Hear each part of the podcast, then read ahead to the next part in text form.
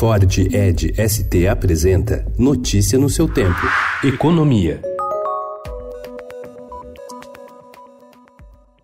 No intervalo de menos de um mês, o governo vai realizar três licitações de áreas de exploração e produção de petróleo e gás, maior parte delas localizadas no pré-sal. Os leilões devem gerar 237 bilhões de reais ao governo federal e à Petrobras. Cerca de 120 bilhões devem ser pagos à estatal por investimentos feitos em áreas que vão a leilão, segundo projeção do Instituto Brasileiro do Petróleo, Gás Natural e Biocombustíveis, que representa as grandes empresas do setor.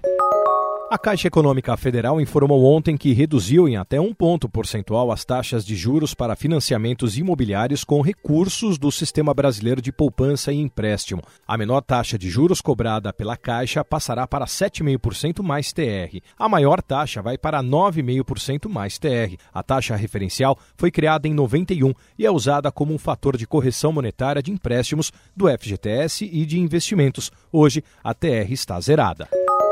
Os gastos com o reajuste e a reformulação das carreiras dos militares será maior do que inicialmente estimado pela equipe econômica. Ao enviar o projeto de lei que reforma a Previdência das Forças Armadas e, ao mesmo tempo, permite aumento de salários e gratificações, o governo estimou que os gastos seriam de 14,9 bilhões de reais menores do que o custo efetivo que terá para os cofres públicos. A Comissão de Constituição e Justiça do Senado aprovou em votação simbólica ontem o relatório do senador Antônio Anastasia, do PSDB de Minas Gerais, a proposta de emenda à Constituição 95-2019, que prorroga o prazo para que estados e municípios paguem seus precatórios a empresas. Pelo texto aprovado, o prazo para a quitação dos débitos será no dia 31 de dezembro de 2028, quatro anos a mais do que o prazo atual de fim de 2024.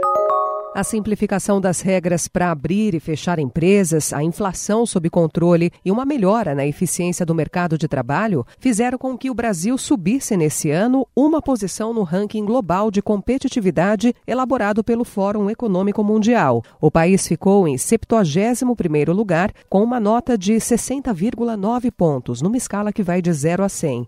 A média de 141 economias foi de 61 pontos. Na primeira posição ficou Singapura, com 84,8 pontos. Notícia no seu tempo. É um oferecimento de Ford Edge ST, o SUV que coloca performance na sua rotina até na hora de você se informar.